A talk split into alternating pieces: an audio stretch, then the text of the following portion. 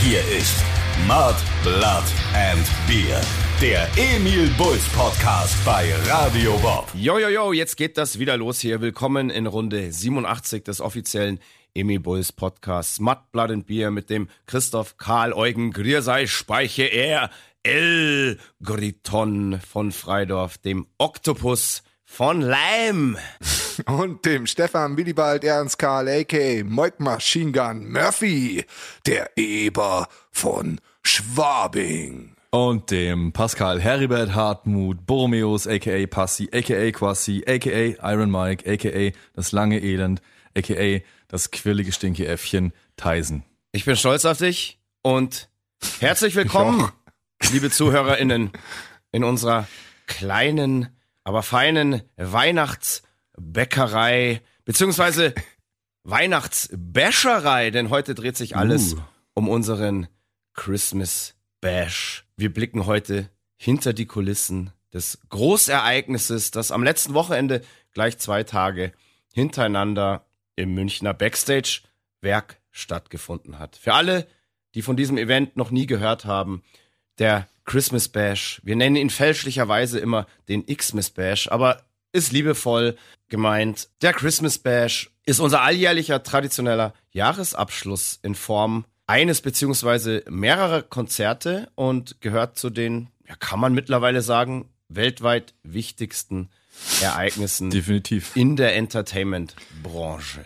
Richtig. Ja, man muss sagen, der hat sich einfach über Jahrzehnte hinweg etabliert.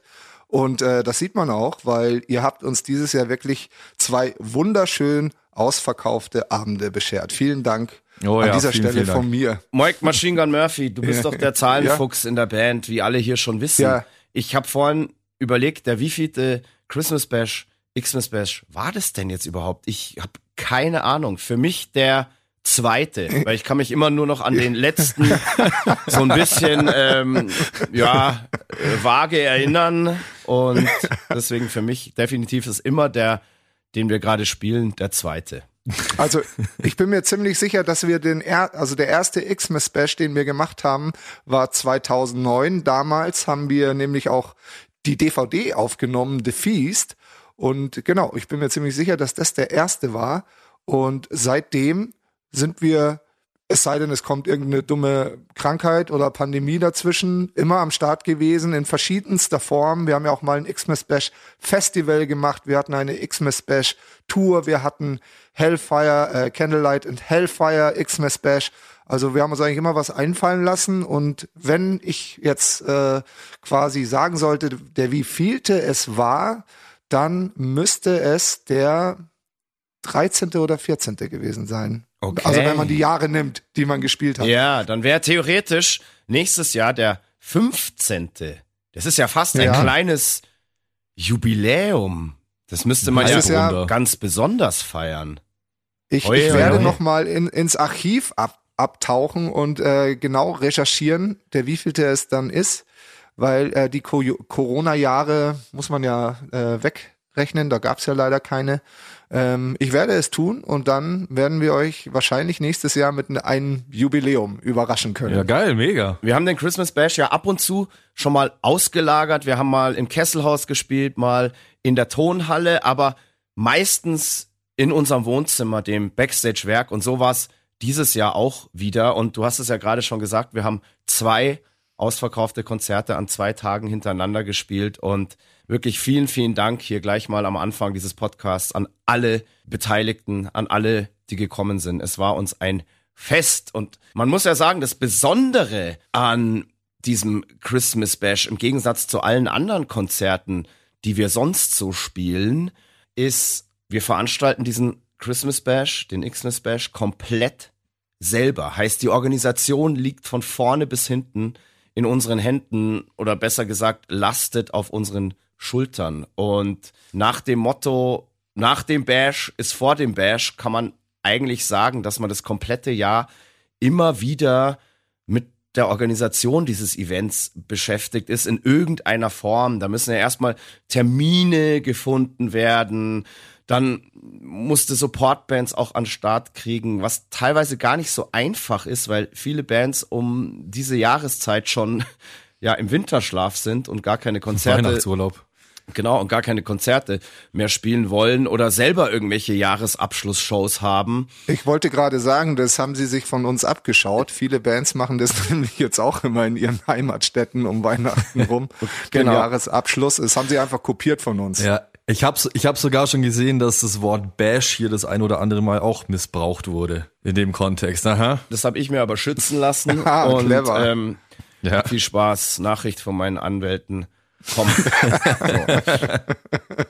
Es ist also alles gar nicht so einfach und so war es auch dieses Jahr. Gerade so Supportbands zu finden, da haben wir wirklich lang äh, rumprobiert, da wirklich ein geiles Line-up irgendwie an den Start zu bringen, weil das soll ja beim Bash auch irgendwie krachen. Und das ist tatsächlich, ja, also man fühlt sich wie so ein Festivalveranstalter oder ich denke, Festivalveranstaltern geht's auch nicht anders, die sich da wirklich die ganze Zeit denken, hey, ich will den Leuten was Geiles bieten, ich will ein geiles Line-up. Und man gibt sich da auch nicht mit dem Erstbesten zufrieden. Und wir haben da wirklich sehr, sehr lang an diesem Line-up gefeilt. Und dafür hatten wir dann meiner Meinung nach auch ein wirklich massives Package, das da zwei Tage über München gewalzt ist und ja, liebe Bands, die ihr da dabei wart, Grizzly, Ghost Kid, Cypcore und die mächtigen Itchy. Vielen, vielen Dank für eure Unterstützung. Ohne euch wären diese beiden Abende natürlich nicht das gewesen, was sie dann am Ende waren. Top Leute, Top Bands. Und ihr habt euch mit Sicherheit in die Herzen unseres Publikums gespielt, sofern ihr dort nicht eh schon einen Platz hattet. ja, wir haben ja gerade gesagt, nach dem Bash ist vor dem Bash und wir sind eigentlich direkt schon wieder beim Brainstormen und in der Planung und mal Für sehen, nächstes Jahr. ja, was da so, Ja. was da so passiert. Es geht ja bei dem Bash jetzt nicht nur drum, dann hier Supportbands an den Start zu bringen, sondern es gilt auch wirklich jede Kleinigkeit selber zu organisieren. Das fängt beim Catering an, das geht über die Sanitäter, Securities und so weiter und so fort. Fällt euch noch was ein? Bühnenwasser. Aftershow-Party, Bühnenwasser. Die, die Aftershow-Party, das Wichtigste. Das wunderbare Get-Together. Äh, Stagehands. Ähm, lauter so Zeug müssen wir alles auf dem Schirm haben. Und Ja. Ja. und natürlich die extravaganten Sonderwünsche der mitstreitenden Bands. Vor allem Itchy sind ja dafür bekannt, dass sie sich da nicht lumpen lassen, aber an der Stelle sind wir dann ausnahmsweise mal diskret. Also das ist wirklich viel Arbeit im Vorfeld. Es macht auch wirklich super viel Spaß, weil wenn man dann sieht, wie die Leute sich freuen, wenn alles funktioniert, dann ist man doch auch der glücklichste Mensch auf der Welt. Ja, wenn alles funktioniert. Was auch witzig ist irgendwie äh, im Vergleich zu so einer Tourshow, also wenn wir mit einem Nightliner unterwegs ist, obwohl unser Proberaum ja wirklich in Fußweite ist vom, vom Backstage, gestaltet sich dann der Transport von dem ganzen Material und Equipment irgendwie doch schwieriger, die, die paar Meter ins Backstage, als äh, wenn einfach klar ist, ja, der Nightliner äh, kommt nächste Woche Freitag. Also ich entschuldige mich direkt bei meiner Crew und sage, ich habe den zu kleinen Sprinter nicht gebucht. Ich äh, habe ihn auch nicht gebucht, aber ich Ich muss auch auch, da der Crew sagen, dass sie ähm, rein logistisch da einen Fehler gemacht haben. Meiner Meinung nach, aber das werde ich intern äh, ansprechen und äh, lösen. Oh, gibt es einen Anschiss? Nö, es gibt nur eine Frage, warum sie es nicht so gemacht haben, wie ich es ihnen gesagt habe. Aber das ist, äh, wie gesagt, ein internes Problem. Das äh, werde ich ansprechen und lösen und dann wird es nächstes Jahr nicht passieren. Aber wir sind doch hier der ehrliche, ungenierte und unzensierte Podcast. Willst du damit Ja, sagen, richtig. unsere Crew ist dumm? Wenn du das sagen willst, kannst du das hier ganz laut und ehrlich kundtun.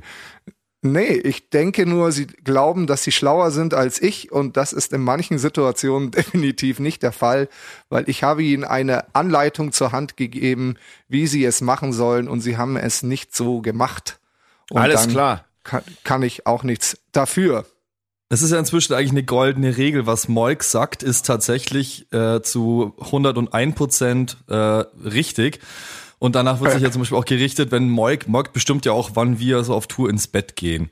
Also gerade wenn wir am nächsten Tag noch eine Show haben. Und das hat sich wirklich, also der eine oder andere hat immer wieder versucht, quasi dem Gesetz äh, der Moikschen Regel zu entfliehen und hat es am nächsten Tag bitter bereut. Und, äh, und so ja. Späters, den, den Fehler begehst du genau einmal und danach sagst du, ja, Moik, du hattest recht, genau so machen wir es. Ich, wir trinken jetzt noch ein Bier und nachts um drei geht's dann ins Bett. Absoluter Bullshit. Ich habe diese Regel noch nie befolgt und habe mir auch noch nie gedacht, ähm, das mache Du bist ein wieder. Sonderfall.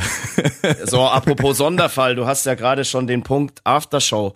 Party erwähnt. Einer der wichtigsten Punkte, die natürlich organisiert werden müssen beim Christmas Bash. Und es ist unfassbar. Wir versuchen es seit 2009 im Vorfeld perfekt zu organisieren, diese Aftershow-Party. Die ist ja so ein bisschen so mein Baby. Und ich habe immer wieder versucht, diese Aftershow-Party perfekt vorzubereiten mit Freibier für unsere VIP-Gäste und so weiter. Und jedes Jahr geht es schief. Man kann es akribisch vorbereiten, wie man will. Und irgendwann, in dem Moment, wo ich die ganze Organisation, ich habe das immer super vorbereitet und habe gesagt, hey, an der Gästeliste wird jedem, der auf unserer Gästeliste steht, ein Band gegeben, mit dem er dann auf die Aftershow-Party kann. Und man soll denen genau sagen, wo diese Aftershow-Party stattfindet, wo sie hin müssen. Und es klappt einfach nie. Und wenn das aus Versehen mal klappt, dass die Leute gebrieft werden und da ihre Bänder bekommen, dann ist jedes Mal nach der Show die Räumlichkeit zu der Aftershow-Party einfach zugesperrt, Zugesperrt. abgesperrt. Jedes Mal. Und die Leute warten dann teilweise eine Stunde oder länger, bis da irgendjemand mal kommt, weil ich kann mich in dem Moment auch nicht drum kümmern, weil ich muss nach der Show erstmal wirklich kurz chillen unter die Dusche und bla bla bla. Und was passiert? Mir wird gesagt, ja, öh, da war schon wieder eine Stunde lang nach der Show die Tür zugesperrt. So, dann haben wir es am nächsten Tag ganz anders gemacht. Wir haben einfach im Werk weiter gefeiert, haben ein paar Kästen Bier in die Ecke gestellt und es war sozusagen automatisch jeder Konzertbesucher auf dieser Aftershow-Party eingeladen, hat aber trotzdem irgendwie keiner gecheckt. Da standen irgendwie 40 Kästen Freibier hinten beim Merch und die Leute haben sich einfach nicht getraut, sich daran zu bedienen. Das war wirklich bizarr. Dann gibt's mal Freibier und keiner nimmt's spricht zwar für den Anstand unserer Konzertbesucher, aber trotzdem unfassbar. Ich weiß nicht, was ich noch machen soll, wie ich das noch besser vorbereiten soll, noch besser organisieren soll. Ähm, als ich das eh schon jedes Mal akribisch mache und es geht jedes Mal schief und langsam habe ich einfach keinen Bock mehr. Und dann wird es auch keine Gästeliste mehr geben, keine Aftershow-Party, gar nichts. Ja, bedankt euch beim Backstage.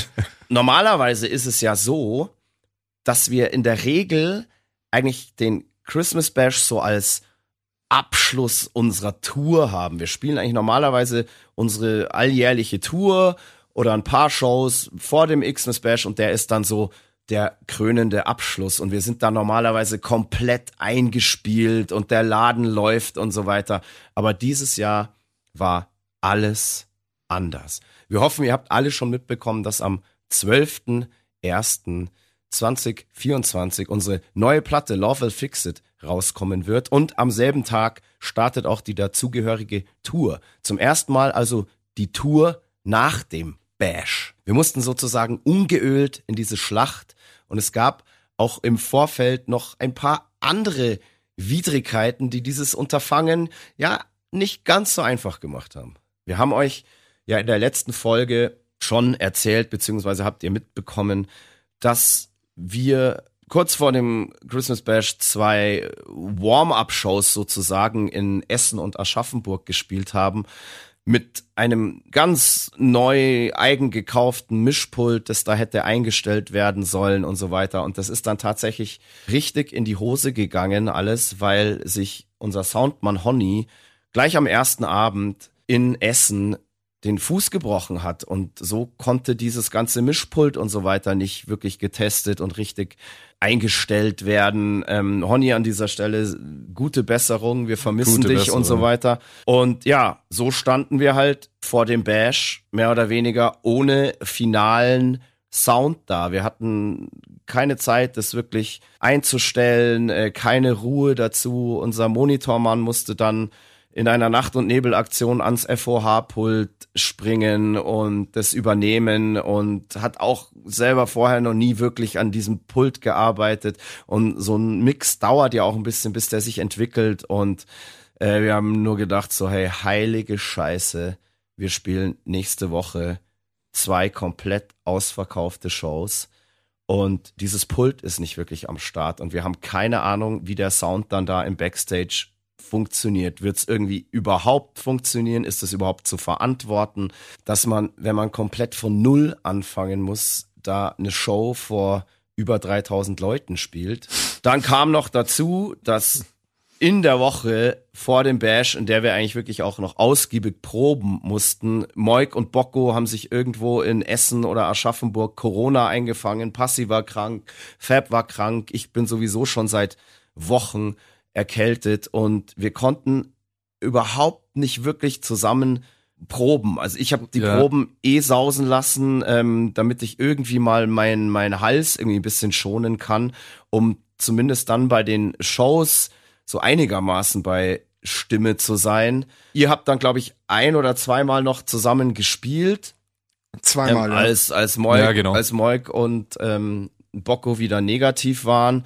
Aber so richtig als Band irgendwie konnten wir das nicht und wir mussten uns einfach darauf verlassen, dass wir ja mittlerweile so professionell sind, dass das auch mal ja sag mal Ohne ohne Proben geht. ohne Aber Proben man, geht. man, man kann uns nicht vorwerfen, dass wir nicht alles dafür getan hätten, weil ich meine, wir haben uns ja auch noch die Woche davor, also weil du hast ja schon gesagt, so Bocco und, und Moik waren ja mit äh, Corona flach gelegen.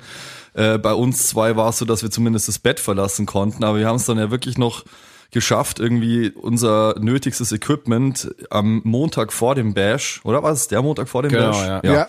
Genau, äh, schon mal alles in, ins Backstage-Werk zu bringen und haben uns mit unseren zwei äh, Tontechnikern, mit Adi und Heidi, da drin bestmöglichst versucht halt irgendwie ja den Sound äh, nach draußen hinzumischen. Und das anhand von den Shows, die wir halt aufgenommen haben. Aber das ist halt nicht optimal natürlich. Das war halt wirklich so eine Notlösung. Aber äh, ja, wir waren da so ein bisschen aufgeschmissen. Am Ende natürlich nur ein virtueller Soundcheck, weil wir konnten da ja nicht mit dem vollen Besteck spielen. Wir haben Richtig. Spuren, die wir bei den letzten Shows aufgenommen haben, einfach durch, durchs Mischpult gejagt. Das nennt sich dann ein virtueller Soundcheck, aber der hat, wie sich dann rausstellen sollte, war das eigentlich komplett für die Cuts, weil es dann ja eigentlich überhaupt nicht funktioniert hat und einfach komplett beschissen geklungen hat. Dann war es so, wir mussten uns dann halt auf den Soundcheck an den Bash-Tagen selber verlassen und da hieß es erstmal so, ja, da gehen wir dann halt früh genug rein, dann haben wir da genug Zeit und machen das. Ich hasse das ja, wenn beim Bash der Soundcheck irgendwie lang dauert, weil ich weiß, das ist die Show des Jahres und ich muss abends noch irgendwie zwei Stunden Naja. Vollgas geben und wenn ich dann da irgendwie noch drei Stunden Soundcheck machen muss, ist eh schon mal scheiße. Dann kommt zwei Tage vor diesem ersten Bash-Tag kommt sozusagen das Schedule, wie der Tag so ablaufen soll und da steht dann auf einmal da so 12 Uhr Get-In. Und ich denke mir so, hä? Es hieß doch, wir wollen einen ausgiebigen Soundcheck machen. Es muss ja alles noch aufgebaut werden und so weiter. Also wenn, man, wenn ich von ausgiebigen Soundcheck rede, der von null an losgeht mit einem Pult, das noch überhaupt nicht am Start ist, dann dauert so ein Soundcheck mindestens vier Stunden. Mindestens. So. Und ich ich denke mir auch so, fünf, hätte ich gesagt, ja, ja. oder fünf. Und ich denke mir Ja. so, 12 Uhr Get-In, wer hat sich denn die Scheiße irgendwie ausgedacht? Und dann habe ich gesagt, hey Leute, wir müssen da einen ausgiebigen Soundcheck machen. Wir müssen viel, viel früher schon ins Werk. Und dann konnte man das äh, ja noch auf 10 Uhr morgens irgendwie vorverlegen. Und dann wurde der Get-In von, ja, 12 auf 10 gelegt und dann hieß es so, ach, es reicht easy, wenn sich die Crew dann um 9 Uhr trifft und einlädt und das ganze Zeug ins Backstage rüberfährt. Ja, aber wie gesagt, mit zu kleinem Sprinter mussten die halt zweimal fahren. Es hat alles doppelt so lang gedauert. Ich habe mir gedacht, geil, ich schlaf aus. Das ist heute auch mein Recht, weil ich muss ja abends noch Vollgas geben. Ich komme dann um 12 und um 12 geht dann easy der Soundcheck los. Dann komme ich um 12 ins Backstage und denk mir so, ah geil, jetzt geht's gemütlich los, war guter Dinge, ähm, hab mir zwar gedacht, okay, bin immer noch bisschen erkältet, aber das wupp ich heute Abend schon irgendwie. Dann komme ich ins Backstage und merke, es ist einfach noch nicht mal fertig aufgebaut. Es läuft noch gar nichts und dann war es schon so, oh fuck. Und jeder, der mich kennt, weiß, in dem Moment werde ich dann schon nervös. Nervös. Und nicht so, aber unser Moik, ich komme dann in unseren Backstage-Bereich und was finde ich da vor? Moik liegt ganz gechillt auf einer Massagebank und lässt sich von unserer Knete offensichtlich schön durchkneten, ganz gechillt so. Und ich denk mir nur so, hä, was ist denn das hier jetzt für ein Über-Rockstar-Move? Also wirklich, es, es gibt es gibt Bands, die haben eigene ähm, Masseure, Masseurinnen ähm, auf Tour dabei, aber das haben wirklich nur die ganz, ganz Großen. Sowas habe ich wirklich bis jetzt nur bei den ganz, ganz Großen gesehen. Und es ist so die Dekadenz pur. Und da Naja, frage ich dich soll- jetzt, da ich- frage darf ich dich ich jetzt, jetzt- was sind das jetzt auf einmal für Marotten? Naja, also ich äh, normalerweise hättest du das gar nicht mitbekommen, weil dieser Termin äh, für die Massage am Montag gewesen wäre. Ähm, und ich ja äh, am Montag noch leicht positiv war, war es der lieben Yvonne nicht so recht, das zu machen. Und dann habe ich gesagt, ja, aber ich kann nur noch am Freitag. Und dann hat sie gesagt, Freitag vor der Show. Und dann habe ich gesagt, ja, komm um elf, weil vor zwölf wird eh kein Ton gespielt. Und deswegen war die Yvonne am Freitag dann um 11 Uhr da und hat mich massiert. Sie hat, äh, ich muss zugeben, ein bisschen länger gemacht. Ähm, aber der Rücken und der geneigte Zuhörer wird's ja wissen, dass ich äh, seit äh, ein, zwei Jahren Probleme mit meinem, mit meiner Halswirbelsäule habe. Der hatte es bitter nötig und sie hat alles dafür getan, dass ich am Abend dann auch fit war für die, für Freitagabend und Samstagabend. Deswegen überhaupt nicht schlimm. Ich glaube dir kein Wort. Du wolltest, dass das. es sah auf jeden Fall super cool aus. Ich bin da auch erstmal, ich, du hattest mir das am Vortag erzählt, Moik. Und ich bin dann aber halt auch so mit meinem Köfferchen dann in den Backstage rein und äh, habe mir halt auch nichts dabei gedacht und bin halt in den hinteren Raum. Das ist ja immer der der ruhige Raum, in dem Christoph, in dem du dich ja eigentlich dann immer warm machst, so äh, vor der vor der Show, also wo halt keine Party stattfindet. Da ist dann so ganz entspanntes Licht normalerweise und äh, eine Duftkerze, Räucherstäbchen, whatever. Und dann komme ich da rein und und äh, ja sehe deinen nackten Rücken und denk mir, oh schnell wieder raus, Ja. schnell wieder raus. Da, da finden Sachen statt, die ich nicht, die nicht für meine Augen bestimmt sind. No normalerweise wäre ich auch nie in diesen Raum gegangen, aber der, in dem anderen Raum war, glaube ich, die ganze Nacht das Fenster auf und es war einfach so schweinekalt da drin, ähm, dass ich mich dann doch auch für den hinteren Raum erstmal entschieden habe, in der Hoffnung, dass der Christoph nicht zu früh kommt. Das ist so abgefahren. Also er, erstens mal ähm, muss ich jetzt hier an dieser Stelle sagen, ich glaube dir, wie gesagt, kein Wort. Du hast das einfach nur gemacht, weil du wolltest, dass das jeder sieht, dass hier Rockstar Moik mit seiner Ich glaub- ich eigenen glaub auch, Masseurin Dass es nicht auf der dass es nicht auf der Bühne gemacht hat, war alles. Weißt du, wo so die Leute dann so um ihn rumladen müssen Genau. und die Kabel um ihn rumlegen. Genau, also wirklich Das Licht, Licht ist schon an. unfassbar. Und dann jetzt in diesem Zusammenhang auch noch hier von meinem Raum zu reden, wo Christoph dann normalerweise ist. Also Das, Das klingt hat, jetzt so. das hat Passi Nein, nein, nein, nein, das, nein, auf, nein, das habe ich gesagt, weil, weil stopp. du dich halt da Stopp. aufwärmst. Das ist nicht richtig. Das klingt jetzt so für unsere ZuhörerInnen, als hätte ich einen eigenen Backstage-Raum. Das stimmt nicht. Wir haben beim Bash immer für uns Emil Bulls zwei Räume. Die sind beide gleich groß. Und ich verbringe ja normalerweise den ganzen Tag im Nightliner und mach's mir da gemütlich und so weiter. Da muss ich nicht in diesem ekligen Neonlicht sitzen. Da kann ich irgendwie gemütlich Mucke hören. Da kann ich mir eine Duftkerze anmachen und chillen und mich warm machen. Aber beim Bash müssen wir ja mit schäbigen Sprintern da anreisen, beziehungsweise ich zu Fuß.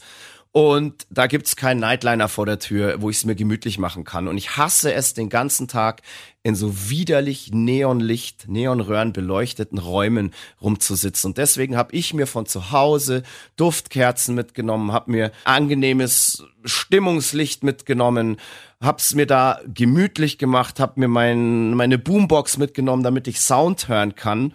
Und dieser Raum, da ist jeder, jeder von euch willkommen. Und es war die Ja, ja, beiden Logo. Tage ein unfassbares Phänomen, wie ich wirklich zwei Tage lang alleine in diesem wunderschön duftenden, gemütlichen, cozy Room für mich alleine war und ihr alle anderen habt euch, was weiß ich, zu zehn, zu zwölf in diesen widerlichen, kalten, Neonröhren beschienenen Raum zusammengerottet und vor euch dahin vegetiert. Die Heizung war viel zu warm.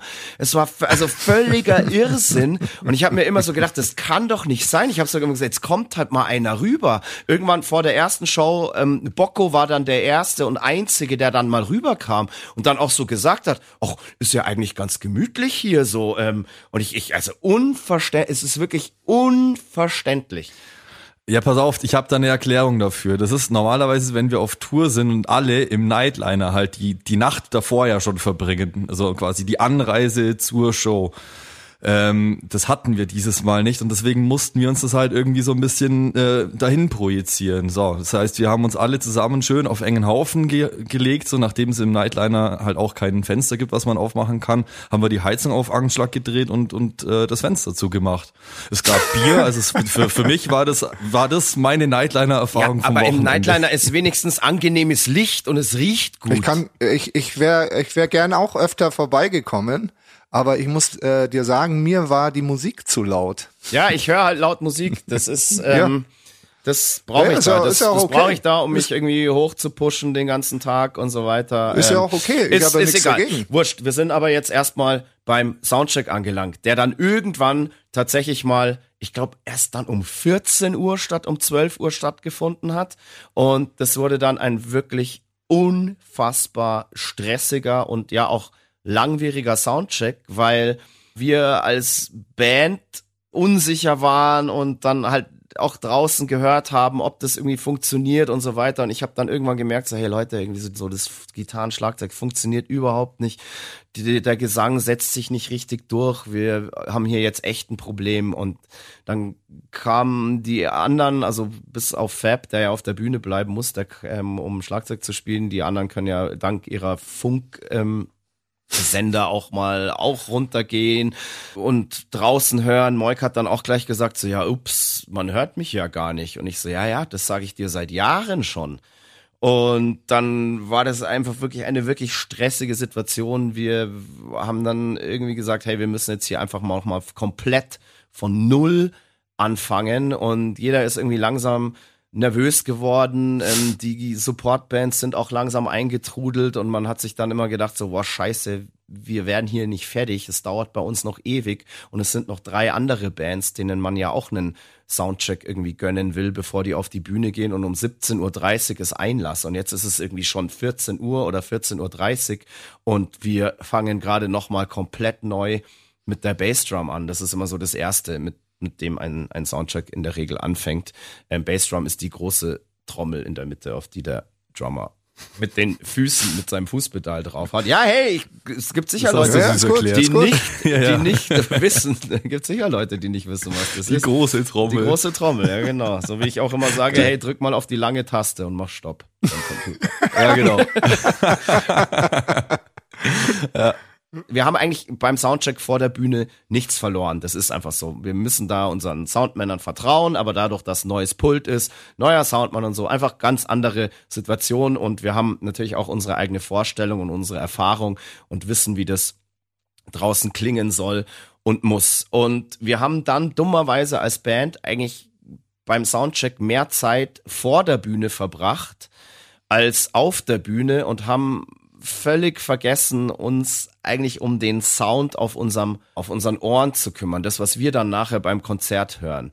Und da hatten wir ja bei den Shows in Essen und Aschaffenburg auch schon Probleme und eigentlich war dieser Soundcheck jetzt auch gedacht, um den Sound bei uns auf dem Ohr zu fixen. Aber selbstlos wie wir sind, haben wir eigentlich nur ans Publikum gedacht, an den Sound fürs Publikum und nicht an uns. Und ja, das sollte sich dann tatsächlich ein bisschen rächen. Aber irgendwann haben wir gedacht, okay, geil, Gitarren draußen sind jetzt laut genug, die Vocals setzen sich ganz gut durch, das wird bei der Show jetzt schon einigermaßen passen und ich habe überhaupt nicht mehr dran gedacht, dass ich eigentlich bei mir auf der Bühne hier und da noch ein paar Schräubchen stellen muss und habe mir gedacht, okay, jetzt alles cool, ihr anderen Bands, macht bitte Soundcheck. Ähm, Entschuldigung, dass das bei uns jetzt alles so lang gedauert hat. Und ich habe ja gerade schon erzählt, ich verbringe normalerweise so den ganzen Tag im Tourbus, wo es gemütlich ist. Ich mag irgendwie so diese ganzen ungemütlichen Backstage-Räume einfach nicht.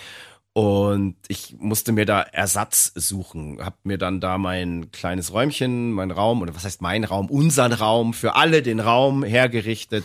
ähm, Keiner kam und ich habe es mir dann irgendwie in den letzten Jahren auch zur Tradition gemacht, so, weil ich hasse so diese Phase, ähm, wenn man in einem Backstage-Raum sitzen muss, nach Soundcheck bis zur Show. Das ist einfach fürchterlich. Und ich habe das, Das in, in den letzten Jahren einfach etabliert, dass ich dann einfach mit alten Freunden, die ich sehr selten sehe, auswärts essen gehe. Und so habe ich das auch an diesem Tag gemacht und es war wunderbar. Ich habe alte Abi-Kollegen getroffen. Paul, unser ähm, Ex-DJ war dabei. Ähm, wir sind schön bayerisch essen gegangen und ähm, hat mir auch so ein bisschen die Nervosität wieder weggenommen, da in dieser Runde zu sein. Ähm, vielen Dank an alle, die da auch dabei waren. Wirklich, wirklich schön.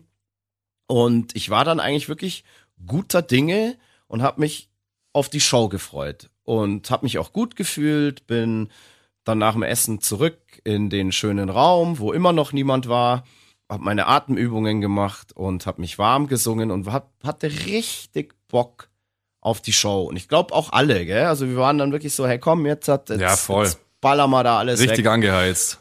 Und ja, dann ähm, ging die Show halt los. Die erste Show, Freitagabend. Und ich habe sofort mehr oder weniger beim ersten Song gemerkt, ach du Scheiße, ich habe ja beim Soundcheck voll verpennt, mich um mich selber mal zu kümmern und hier meinen Sound so einzustellen, damit ich auch wirklich gut performen kann. Weil ich glaube, da geht's euch ähnlich, wenn man einen guten Sound auf dem Ohr hat, dann performt man einfach ganz anders und ich glaube Ja, ja, auch, voll. und ich glaube auch Ja, gerade das Ding ist, wenn, wenn man einen guten Ja. Sound auf dem Ohr hat, dann geht's einfach von alleine. Dann denkt man nicht drüber nach und man spielt einfach und alles ist geil. So. Und Genau. wenn man keinen guten Sound auf dem Ohr hat, dann wird es halt, ähm, ist es halt anstrengender, es wird zum Kampf, man kommt ins Grübeln ähm, und ist halt nicht, ja, nicht, ja, man hat äh, mehr zu kämpfen einfach. ja definitiv Ja, das, das, das, das Ding ist, du bist halt, wenn du einen guten Sound auf dem Ohr hast, dann bist du halt einfach nur auf dich fokussiert, auf deine Performance, so du, du gehst da, also du, du lässt es halt einfach fließen so. Ähm, das Ding ist, wenn du einen Scheiß-Sound auf dem Ohr hast, dann kann es teilweise sogar sein, dass es sich für dich auf dem Ohr irgendwie ein bisschen schief anhört oder du kannst gewisse Sachen nicht wirklich wahrnehmen oder einschätzen. Das heißt, du fängst dann auch auf einmal an, für die anderen Instrumente mitzudenken und denkst dir so, hä, irgendwas klingt bei mir komisch, ist jetzt eine Gitarre schief, hat jetzt irgendjemand, die, spielt gerade jemand die falsche Gitarre oder bin ich im falschen Tuning? So, du lässt dich halt viel, viel schneller von irgendwas verunsichern, obwohl nach draußen eigentlich alles stimmt und alles passt. Das ist ja nur der Sound, der für dich auf dem Ohr ist. Und der, das, das kann eine wahnsinnige Unsicherheit mit sich bringen. Und ja, wie du sagst, wenn der Sound passt, dann, dann ist halt geil, äh, dann läuft's halt einfach. Es geht halt von alleine. Ja, definitiv. Und, ja, Und ich merke das auch immer ganz krass so beim, beim Singen halt auch, weil eine Emil Bulls Show, das ist ja nicht nur ein bisschen trällern, sondern du musst permanent zwischen zart und hart umschalten und zu 90 Prozent in so einer Zwei-Stunden-Show sind die Vocals immer völlig over the top, immer komplett am Limit. Ich merke das dann immer so, wenn mein, wenn mein Sound nicht stimmt, dann ist meine Körperspannung falsch und die brauche ich einfach komplett, weil so eine Emil Bull Show ist für mich einfach wirklich ja Hochleistungssport und wenn ich da einmal falsch atme bei irgendeiner Nummer, dann dann bin ich gefickt. Dann ist irgendwie dann dann dann ist Scheiße. Das ist so ganz das ist total krass und wenn sich das dann bei Ja. mehreren Songs so durch die Show durchzieht, dann ist es zwar nach draußen wahrscheinlich nicht komplette Grütze, aber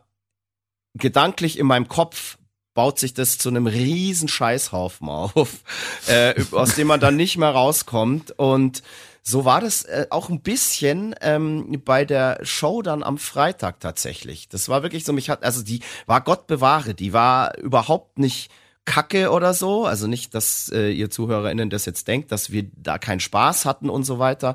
Aber die war halt nicht bei 100 Prozent. Die war so bei bei 80, 85 Prozent, würde ich sagen. Und bei mir ist es dann halt auch immer so, wie gesagt, wenn es da einmal falsch atmest und dann anfängst nachzudenken über die Show, dann, du bist dann auch einfach nicht souverän. Du, du, du fängst an zu denken, deine, deine Ansagen sind auch nicht mehr so souverän. Du, du, das ist ja, gehört ja zu meinem Job dann auch noch dazu. Ähm, ich muss ja da nicht nur singen und bla bla bla, sondern ich muss ja dann auch in den Songpausen auch noch irgendwie da so ein bisschen, ähm, im besten Fall einigermaßen souverän irgendwie enter Animateur. entertainen, Animateur. äh, äh, genau, entertainen und animieren und äh, kann da nicht irgendwie immer hintergehen, so wie der Rest und gechillt mal durchatmen und ein Bierchen trinken, sondern ich muss da einfach. Ich habe schon ich muss- versucht, dich zu unterstützen. Ja, ja, cool. Ja, du, Ja, ja. das ist immer so, das ist wieder dein, deine falsche Wahrnehmung. Du unterstützt dann halt zweimal in zwei Stunden von 25 Songs bei zwei.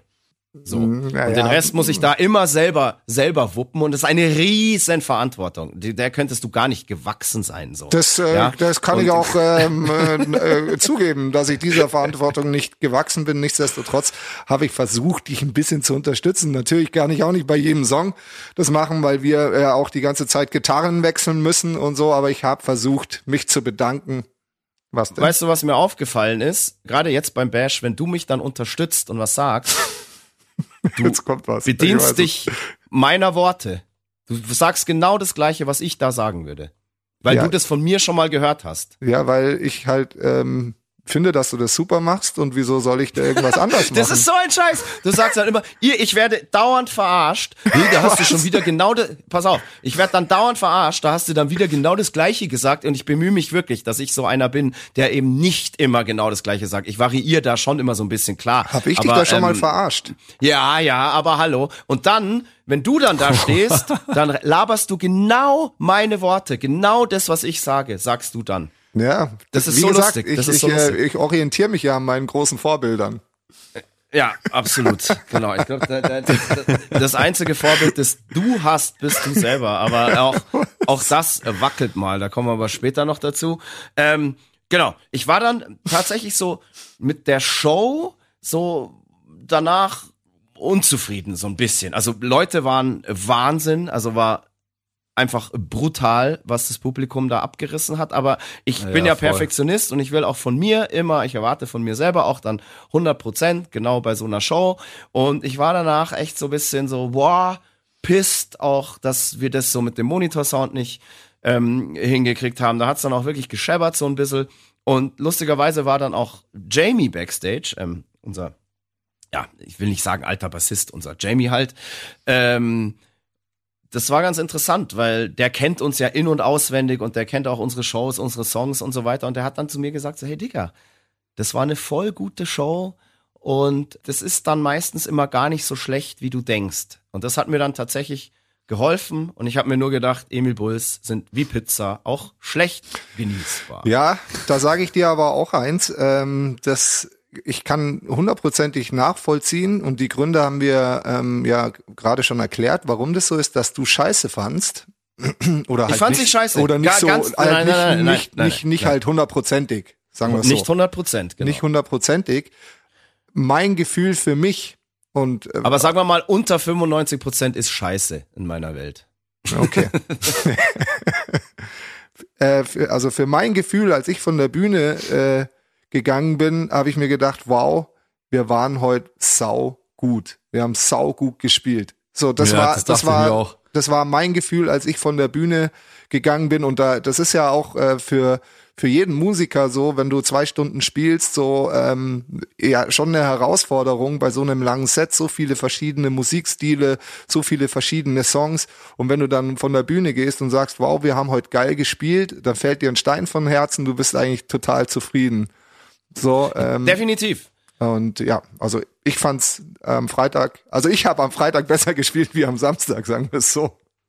Ja, ich auch, aber kann ich ja später noch erzählen. Aber ja, ich fand's, ich fand's auch mega. Also ich hatte auch das Gefühl, dass äh, Bocco und Fab äh, auch mega zufrieden waren. Also mir ist da jetzt auch nicht aufgefallen, dass es irgendwie technische Probleme gab nach draußen oder irgendwas. Deswegen äh, bin eigentlich mit einem mit einem mega guten Gefühl rausgegangen und ja, also auch das Publikum war halt einfach von Sekunde eins an völlig irre. Also Ja, ja, definitiv. Das alle war ja auch waren am Start und das war ja auch genau das, was ich gesagt habe, dass ihr auch sehr, Genau. sehr gut gespielt habt. Aber es waren einfach andere Sachen, die für mich Ja, dann ja. die Show einfach nicht 100% gemacht haben, weil ich ja, auf Logo. irgendeinen anderen Scheiß vorher achten musste, der eigentlich überhaupt nicht in meiner Verantwortung liegt. Und äh, genau, egal.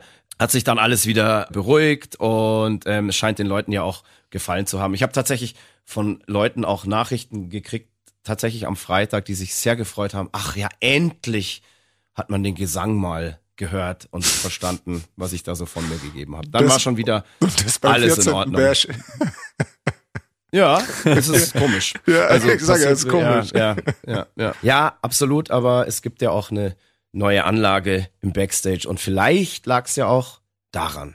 Und mein Resümee für diesen ersten Tag ist tatsächlich eigentlich mehr oder weniger alles, was bei der Show schiefgegangen ist, ist völlig scheißegal, weil der richtige Aufreger, der kam dann erst nach der Show. Und zwar, als ich dann zum ersten Mal nach dem Konzert auf mein Handy geschaut habe, kamen schon die ersten Nachrichten so, hey, äh, wo ist denn jetzt diese Aftershow-Party? Da ist alles zugesperrt, man kommt nicht rein, die Leute warten da irgendwie. Boah, und da hat's mir dann schon wieder gereicht. Deswegen bin ich auch gar nicht am ersten Tag so wirklich auf dieser Aftershow-Party. Ich bin dann ganz am Schluss, kurz bevor ich heim bin, habe ich da nochmal hingeschaut. Ähm, da war es dann schon relativ leer. Ich saß dann noch mit den Jungs von Cypcore ein bisschen zusammen, aber so den orgiastischen Höhepunkt der Aftershow-Party habe ich gar nicht miterlebt, weil ich mir nur gedacht habe, boah, wenn ich jetzt da hingehe, dann labert mich wieder jeder voll und sagt so, hey, eure Aftershow-Party hat schon wieder nicht funktioniert, die Türen waren schon wieder zugesperrt, keiner wusste, wo er hin soll und so weiter und so fort und macht es doch bitte nächstes Jahr einmal so, dass es jeder checkt. Ja, ich habe es ja vorhin schon gesagt, ich versuch's jedes Jahr wirklich perfekt vorzubereiten. Und diese Aftershow-Party ist mir auch wirklich wichtig, dass man da Friends and Family nochmal so einen, ja, so einen Jahresabschluss irgendwie bietet. Und es geht leider immer schief. Bei dieser Aftershow-Party steckt jedes Jahr irgendwie der Wurm drin. Und dieser Wurm bin wirklich nicht ich. Und es ist niemand aus der Band. Es liegt außerhalb unserer Macht. Und ich verspreche, ich werde irgendwie einen Weg finden, dass das einmal klappt. Einmal versuche ich es, glaube ich, noch. Einmal, versprochen. Und dann sehen wir uns da auch wieder. Aber ich habe gehört, als die Türen dann irgendwann mal offen waren, war es rappelvoll. Ihr habt alles Freibier weggesoffen. Super gemacht. Dankeschön. Und seid froh, dass ich nicht da war. Denn sonst wäre ganz schnell ganz wenig Bier für euch da gewesen. Ja, irgendwann bin ich dann tatsächlich nach Hause, war aber irgendwie von dem ganzen Tag noch irgendwie so aufgewühlt, lag im Bett und hab mir gedacht, boah, wie kriege ich das morgen irgendwie alles besser hin? Äh, wie wird das gechillter? Wie wird der ganze Tag irgendwie auch nicht so stressig?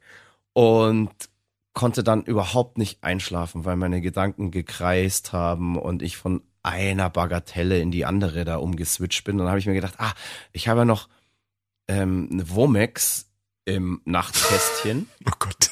Und Womex Oh, macht ja. ja auch irgendwie müde, sagt man. Und habe ich mir gedacht, okay, geil, da baller ich mir jetzt zwei rein.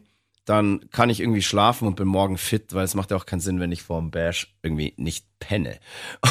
Und dann hatte ich dummerweise zwei Tage vorher mein komplettes Nachtkästchen mal irgendwie aufgeräumt, ausgeräumt und wieder neu eingeordnet. Und ich greife neben mich, nehme das erstbeste Ding, drück da zwei Tabletten raus, äh, schluck die mit einem Schluck Wasser runter und denk mir in dem Moment so, hey, boah krass, die schmecken ja saubitter. Womex sind ja eher so ein bisschen süß. und ja. dann schaue ich, mache ich das Licht an und schaue auf die Packung und merk, oh fuck, ich habe jetzt gerade zwei richtig, richtig starke Schlaftabletten genommen, die ich mir vor ewigen Zeiten mal besorgt habe, wo mir auch gesagt wurde, hey, höchstens eine halbe nehmen. Und ich habe da mal eine halbe genommen und dann habe ich die auch nie wieder genommen, weil die mich eben so weggeballert haben. Ähm, Kann ich ein Lied von singen. die waren aber irgendwie noch ja, in dem Nachtkästchen drin und dann habe ich statt einer halben, die man höchstens nehmen soll, habe ich zwei genommen. Oida. Und ich habe Ei, ei, ei. so eine Panikattacke bekommen, dass ich dachte, hey, scheiße, scheiße, das ist jetzt viel zu viel. Und ich hatte ja auch Alkohol getrunken und dachte nur so, fuck, wenn das jetzt mit dem Alkohol irgendwie scheiße reagiert und wie eine Überdosis wirkt, dann sterbe ich jetzt hier einen erbärmlichen Rockertod und der Gedanke war wahrscheinlich komplett übertrieben, weil die Dosis dafür höchstwahrscheinlich viel, viel, viel zu gering war. Aber ich kenne mich halt mit Schlaftabletten nicht aus und ich bin einfach komplett erschrocken. So, hey, scheiße, die hat damals gesagt, höchstens eine halbe nehmen. Und jetzt habe ich mir so die vierfache Menge reingeballert. Und das Absurde daran war, dass ich dann so aufgewühlt war durch die Schlaftabletten, dass ich trotz der Schlaftabletten gar nicht geschlafen habe.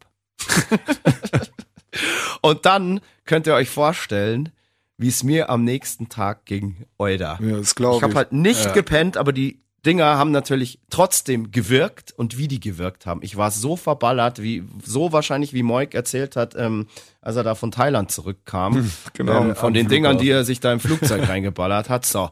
Und ich so, boah, scheiße, ich muss ja jetzt irgendwie äh, dann mal in, in, in, ins Werk wieder. Ähm, es ist ja Soundcheck auch und äh, so, war aber so fix und fertig. Ich konnte mich Aber du sahst bewegen. gar Ich nicht scheiße aus, muss ich sagen. Nee, also ich ich, hätte so- viel so beschissen gef- ausgesehen. Ja, merkst was? Da sieht man halt, wer die wirkliche Maschine in dieser Band ist. Und manchmal denke ich mir tatsächlich auch, dass dieses kleine, dunkle Herz in meiner Brust immer noch schlägt, trotz all diesen Strapazen, dem ganzen Stress, dem Schlafentzug und dann noch Vollgas geben müssen, ist tatsächlich äh, faszinierend. Gute Pumpe. Mach bitte noch ein bisschen weiter, so mein kleiner Motor. Auch jetzt vier Tage nach dem Bash habe ich, glaube ich, in der Zeit, wenn es hochkommt, vielleicht zwei Stunden gepennt. Ja. Und in der Nacht vor der zweiten Show, dank der Schlaftabletten, halt einfach gar nicht. Ich hätte nichts können. Ja, das war am Anfang des Tages auch völlig irre. Ich konnte so meine Arme gar nicht richtig heben, so fertig war ich. Und dann, äh, ja, habe ich gesagt, okay, jetzt muss ich ins Backstage, jetzt reißt sich zusammen, Junge. Ich habe dir die, die Geschichte dann, glaube ich, auch erzählt, Moik. Mit Ja, ja, mir hast du's den erzählt. Und ähm, ja, dann habe ich mir gedacht, so, okay, äh, wie wirst du jetzt irgendwie fit? Ich habe dann einfach irgendwie meine ganz normale Tagesroutine in meinem schönen Räumchen da gemacht und glücklicherweise gingen dann irgendwann ging die Wirkung von diesen Tabletten auch weg und dann hatte ich, glaube ich, so ein so einen Push, dass ich mir dachte, boah, ich bin jetzt überfit. So, weil auf einmal dieses komische, verballerte Gefühl halt weg war. Und dann ging es mir eigentlich total gut. Und äh, ich habe mich auch gut gefühlt. Das war komischerweise auch meine Erkältung besser als am Tag davor. Meine Stimme hat sich komischerweise auch besser angefühlt als am Tag davor, obwohl ich die am Tag vorher halt durch den komischen Sound auch ein bisschen ja überstrapaziert habe. Und ähm, dann war eigentlich irgendwie alles cool. Wir haben dann noch einen, einen kurzen, knackigen Soundcheck gemacht. Da konnte ich dann auch die Sachen einstellen, die mir am Tag vorher, die ich vergessen hatte. Und eigentlich war alles geil. Und ich habe mir gedacht, cool, jetzt ähm, treffe ich mich wieder mit ein paar Leuten zum Essen und freue mich auf die Show. Und ich wusste die ganze Zeit, okay, heute kann nichts schiefgehen. Heute wird's einfach richtig geil. Und als ich dann vom Essen zurückkam, ja, wieder meine Aufwärmroutine gemacht habe, habe ich gemerkt, so, ah, geil, super. Heute wird's ballern. Und genau so. Ja, das hast du dann auch ein paar Mal gesagt. Ja, genau so war es dann Ja. auch. Und äh, mir hat dann tatsächlich, muss ich sagen, diese zweite Show besser getaugt, weil bei mir irgendwie einfach so, ich, ich war besser drin, meine Körperspannung hat gestimmt, ich hatte richtig Spaß, ich konnte es voll aufsaugen. Ich habe jede und jeden Einzelnen im Publikum gedanklich einmal abgeknutscht und fand es auch insgesamt einfach jetzt von meiner Seite souveräner, aber lustigerweise ähm, sagt, sagt ihr ja, dass ihr theoretisch am Freitag irgendwie besser wart. Und ich fand es dann eben so auch absurd. Bei mir ist es bei mir ist es nur eine Situation tatsächlich und zwar also ich ich glaube ich mache das jetzt irgendwie einfach zur Tradition. Mich hat's ja letztes Jahr beim Bash auch bei der zweiten Show so brachial hingelegt während der Show. Und das habe ich dieses Jahr halt auch wieder. Bei der zweiten Show hat's mich so grandios wieder auf die Fresse gelegt, dass dann auch kurz der Bass ausgefallen ist und ich auch erst gar nicht wusste, was, was kaputt ist oder warum. Äh, ja. Ach, ich Also habe leider den Sturz nicht gesehen. 10 Ich habe nur gemerkt, ah, der Bass ist weg. Äh, Der Bass Ja, ist weg, habe ich ich, auch- gemerkt. ja. Aber Ja, ich auch. Ich Es wusste, ist, pass auf. Also, wir haben ja, dein, dein, dein Bruder hat uns ja äh, lieberweise einen neuen Teppich besorgt für die Bühne. Und der ist ja auch geil und der ist äh, mega. Ich glaube, der ist sogar noch einen Tick, Tick größer.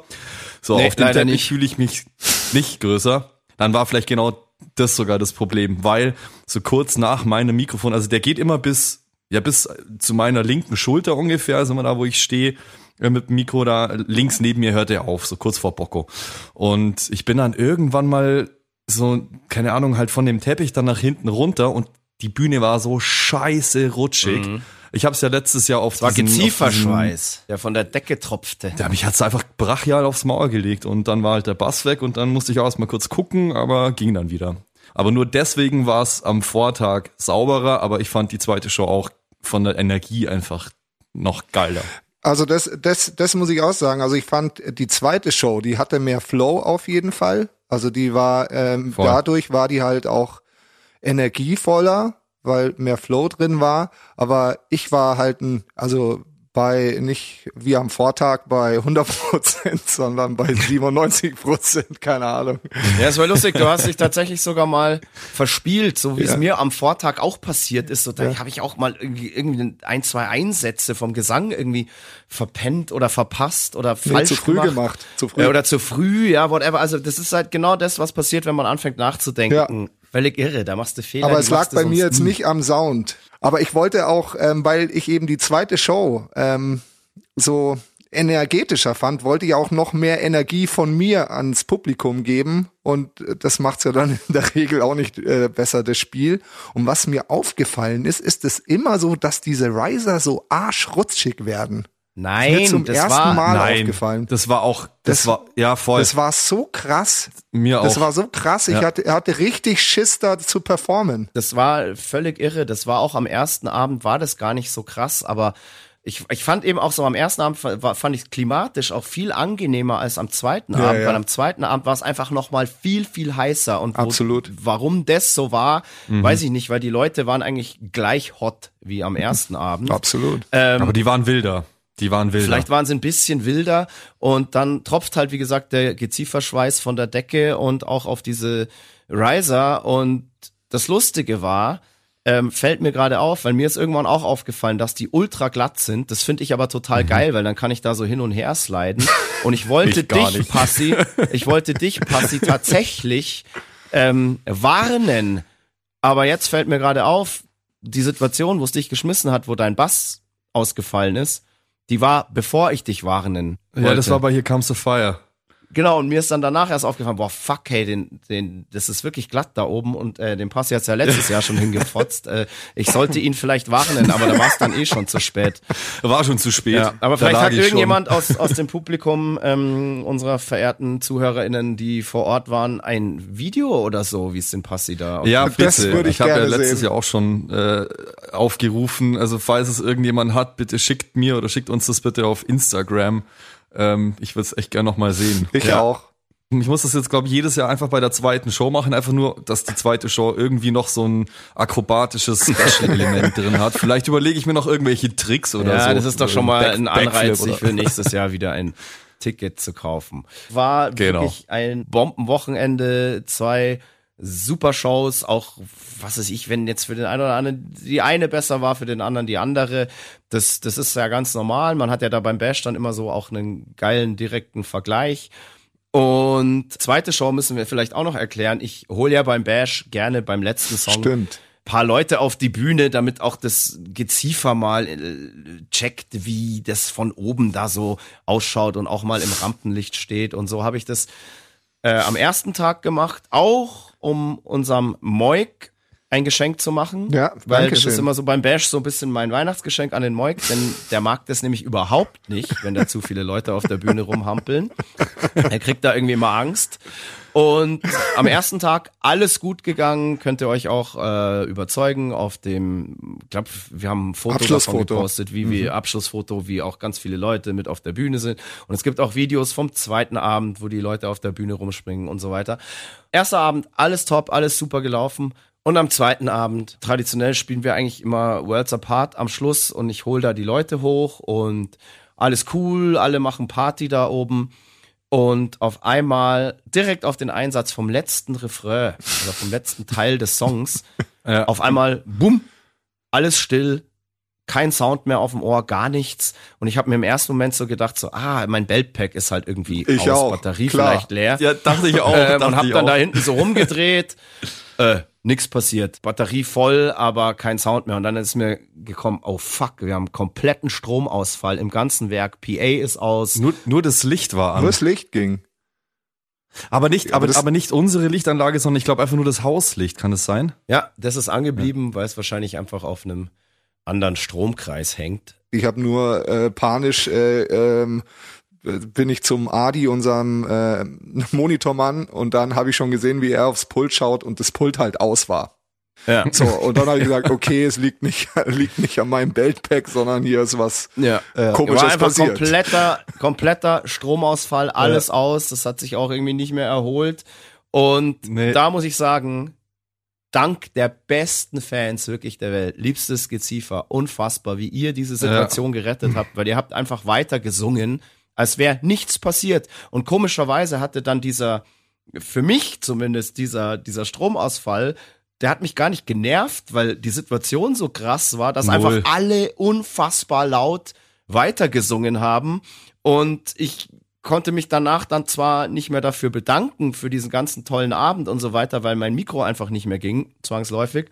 Aber kann ich jetzt hier an dieser Stelle machen. Das war einfach unfassbar, ein wirklich magischer Moment.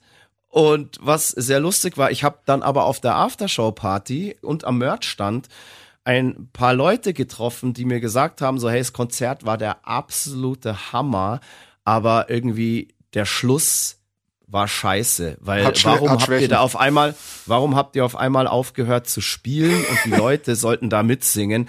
Diesen Effekt hat irgendwie keiner gecheckt. So. diesen Effekt. hat Die haben einfach nicht gecheckt, dass das ein Stromausfall war.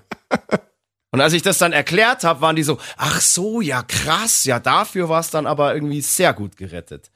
Also von unseren Fans. Ja, voll. Ich habe gestern ein YouTube-Video gesehen äh, von von hier Brain Damage, der auch auf der Show war. Genau, ja. Und der, der dachte, dass es halt, weil, wie du vorhin ja schon gesagt hast, normalerweise ist der Bash halt Tourabschluss und da gibt's ja dann halt immer Tour-Pranks, so die Bands pranken sich gegenseitig, die Crew prankt die Band auf der Bühne, wie auch immer. Und er dachte, dass das ein Prank von unserer Crew ist, dass sie uns einfach den Hahn zudrehen, mehr oder weniger. Nee, es war einfach ein dummer Stromausfall, der zufällig auf die Eins vom Refrain gefallen ist. Ich hatte, ich hatte auf der Bühne, als dann auf einmal alle da waren, ich hatte dann irgendwie so einen total weirden Moment, weil ich bin dann so, ich hatte dann gerade einen Moment, wo ich halt nicht am Singen war und drehe mich so um und auf einmal steht meine meine Mom steht auf der Bühne neben mir am Hüpfen. Das fand ich fand ich muss ich schon sagen, fand ich echt süß. meine, meine kleine Mom. Okay, das ist wirklich ein weirder Moment, aber coole Mom, auf jeden Fall. Ich durfte sie auch endlich mal kennenlernen. War Wahnsinn. Also Leute, wirklich vielen, vielen Dank ähm, nochmal für das größte Bash-Spektakel bisher. Noch nie kamen so viele Leute. Wir waren zwei Tage hintereinander ausverkauft und ein Küsschen für alle 3500 geilen Menschen von euch, die diesem Spektakel beigewohnt haben. Ja. Wir können ja schon das Datum für nächstes Jahr verraten, oder? Nee, Nö, okay. nicht, dass da Leute nicht. jetzt direkt Hotels buchen und dann ändert sich noch irgendwas. Haltet euch den ganzen Dezember frei. Apropos Dezember, bald haben wir es geschafft und ich sage euch Leute, ich bin echt froh, wenn dieses Jahr vorbei ist. Muss ich jetzt Jo. mal ganz ehrlich sagen. Oh ja. Weil das Jahr war für uns einfach und gerade für mich auch so unfassbar stressig, dass das definitiv, also wirklich an, an meinem Gemüt, an meiner Gesundheit, an allem, was ich habe, an allem, was ich bin oder aufgebaut habe, genagt hat. Und äh, boah, es hat mir tatsächlich auch gezeigt, dass sogar auch ich mal, der wirklich sehr stressresistent ist, ähm, mal etwas kürzer treten sollte und ein bisschen Self-Care betreiben muss, indem ich auch mal Verantwortung abgebe und so weiter. Ähm, keine Ahnung, ob ich das schaffen werde. Boah, was ein Jahr, was ein Stress. Und ähm, ich freue mich jetzt echt auf ein paar ruhige Tage Das und glaub ich. vor allem auf unsere Tour. Und wir nennen Tour nicht umsonst Tourlaub und Tourlaub brauche ich jetzt wirklich unbedingt und bitte verbringt alle diesen Tourlaub mit mir. Ab dem 11.01. sind wir Emi Bulls auf großer Lawful Fixed Europa Tour. Und mir fällt gerade was ein, auf das wir neulich angesprochen wurden von einem Journalisten. Deshalb stellt sich mir jetzt hier auch die Frage, gerade wo ich dieses Thema anspreche, wo man auch mal in so einem Format ein bisschen Schwäche zeigt. Dieser Podcast ist ja eigentlich ein Unterhaltungsmedium, das den Leuten gute Laune bringen soll. Und deshalb die Frage an dieser Stelle, sind wir in diesem Podcast manchmal zu ehrlich? Nein. Es war lustig, wir hatten ähm, neulich in einem Interview, haben wir die Frage gestellt bekommen, denkt ihr nicht, dass ihr in eurem Podcast manchmal zu ehrlich seid und euch dadurch entzaubert? Und da haben Moik und ich eigentlich wie aus der Pistole geschossen, simultan geantwortet, nee, weil wir können gar nicht anders, weil wir sind einfach so. Und auch wenn dieser Podcast natürlich irgendwie auch eine Promo-Plattform ist, auf der die Band im besten Falle, ja, wie die Sonne glänzen sollte, muss man ja nicht immer alles zu einem riesen Triumph aufbauschen. Es ist halt nicht immer alles geil und toll. Und da kann man doch auch mal Schwäche zeigen und ehrlich sein. Weißt du, ich hätte jetzt auch erzählen können, boah, ich habe am Freitag die beste Show meines Lebens gespielt, es war der beste Bash ever, hätten mir wahrscheinlich auch ein paar Leute geglaubt. Aber nein, wir sind ehrlich, weil wir so sind und ähm, anders geht's nicht und so wird's auch bleiben. Dieser Podcast bleibt Ja. ehrlich, ungeniert und unzensiert und so finde ich, sollte das auch sein. Ja, ganz ehrlich, wenn du keinen Einblick hinter die Kulissen geben willst, dann brauchst du auch keinen Podcast. Also, Das ist richtig. sorry. Ich meine, alles andere sehen die Leute auf Instagram. Naja, es gibt schon auch Leute, die schreiben Biografien oder haben Podcasts so ja einzig aus dem Zweck der Selbstbeweihräucherung. Wenn wir ehrlich sind, ein kleines Selbstbeweihräucherungsstäbchen haben wir ja auch hier in Form von Moik Machine Gun Murphy. Aber, Das war klar. Ja. aber da können wir dann auch mal, sagen wir mal, ehrlich sein. Und Ich gelobe Besserung im nächsten Jahr. Es bringt ja eh nichts. Nein, Moik, bitte bleib so, wie du bist. Genau, unbedingt. Das wollen die Leute ja auch so. Okay. äh, ganz kurz noch gefragt, was wünscht ihr euch zu Weihnachten? Ich, äh, Boah. ich bin wirklich äh, ganz ähm, down to earth. Ich wünsche mir nur Gesundheit. Sehr vernünftig. Guter Wunsch. Passi, du? Boah. Ich habe jetzt, ich habe tatsächlich keinen materiellen Wunsch. Ähm, ich bin mit dem, was ich habe, eigentlich sehr zufrieden. Ich hoffe einfach, dass, dass es nächstes Jahr geil weitergeht und dass wir da irgendwie jetzt ein bisschen, ja, die paar Tage, die wir haben, jetzt als mit unseren Liebsten, mit der Family äh, verbringen können ähm, und einfach so ein bisschen runterkommen können. Und mein Wunsch ist, dass wir nächstes Jahr auf Tour mit ganz, ganz, ganz vielen Leuten unser Album feiern dürfen. Das ist eigentlich gerade mein größter Wunsch. Und natürlich Gesundheit. Ich darf mir eigentlich gar nichts wünschen, weil durch den ganzen Stress, den wir jetzt hatten, konnte ich eigentlich selber noch gar kein einziges Geschenk besorgen und Ich hoffe auch nicht. Ich auch nicht. Ich bekomme auch nichts. Ich finde Schenken teilweise ja echt schlimm. Also klar, man freut sich immer über so eine Geste, also gerade auch wenn die so unterm Jahr mal ist, ohne irgendeinen Anlass. Aber ich finde, Schenken bringt auch irgendwie so einen krassen Druck mit sich und ich, das ist, ich, ich bin so schlecht im Geschenke machen. Wirklich? Ich schenk- also ich ich schenke schenk sehr wahnsinnig gerne. gern. Aber glaubst du, mir fällt immer irgendwie was ein? Ich kann das, Das ist nicht. Also schwierig. ich schenke auch gern, aber ich hab, ich weiß nicht, was ich schenken soll. Also auch so, so nicht, so meiner besten Freundin nicht, äh, meinen Eltern nicht, meiner Schwester nicht, so keine Ahnung. Ich habe einen Das heißen ist, Tipp äh, für dich. Ich tu mir da Bedien wahnsinnig dich im schwer. Proberaum. Da sind so viele Kisten, die müssen weniger werden. Alrighty. Ja. Ah doch, ich wünsche mir was. Jetzt. Voll. Ja klar. Liebste ZuhörerInnen, ich wünsche mir ganz, ganz fest, dass ihr euch alle unser neues Album Love Will Fix It, das am 12.01.2024 rauskommt, jetzt vorbestellt, damit Absolut. wir Emil Bulls auch in Zukunft für euch da sein können und noch viele gemeinsame Jahre miteinander verbringen können. Und außerdem war dieses Album viel Arbeit, viel Stress und in diesem Ding steckt so viel Herzblut, dass es sich anstandshalber schon gehört, diese Platte physisch zu kaufen und nicht nur zu streamen. Ja. Zefix. Seid mal höflich. Word. So sieht's Seid aus. mal höflich und kauft das Ding. Leute, vielen Dank fürs Zuhören. Wir sagen Tschüss aus unserer Weihnachtsbäckerei und wünschen euch eine frohe Weihnachtsbecherei. und einen Schön. oh, der war gar nicht so schlecht. War gut, fand ich gut. Der war nicht schlecht. Und einen guten Rutsch ins neue Jahr. Wir hören uns wieder am 12.01. mit einem Doppelpack aus Podcast und der Emi Bulls Rockshow bei Radio Bob. Und dieser 12.01. ist der Tag der Tage. Da erscheint nämlich unser Album Love Will Fix It, das ihr dann schon alle vorbestellt habt. Und diesen Tag wollen wir natürlich mit euch allen feiern. Vielen Dank für die Aufmerksamkeit. Passt aufeinander auf. Bis ganz, ganz bald und Feier. Fuck you. Ciao. Servus. Das war Mud, Blood and Beer, der Emil Bulls Podcast bei Radio Bob. Mehr davon jederzeit auf radiobob.de und in der MyBob App für euer Smartphone. Radio Bob, Deutschlands Rockradio.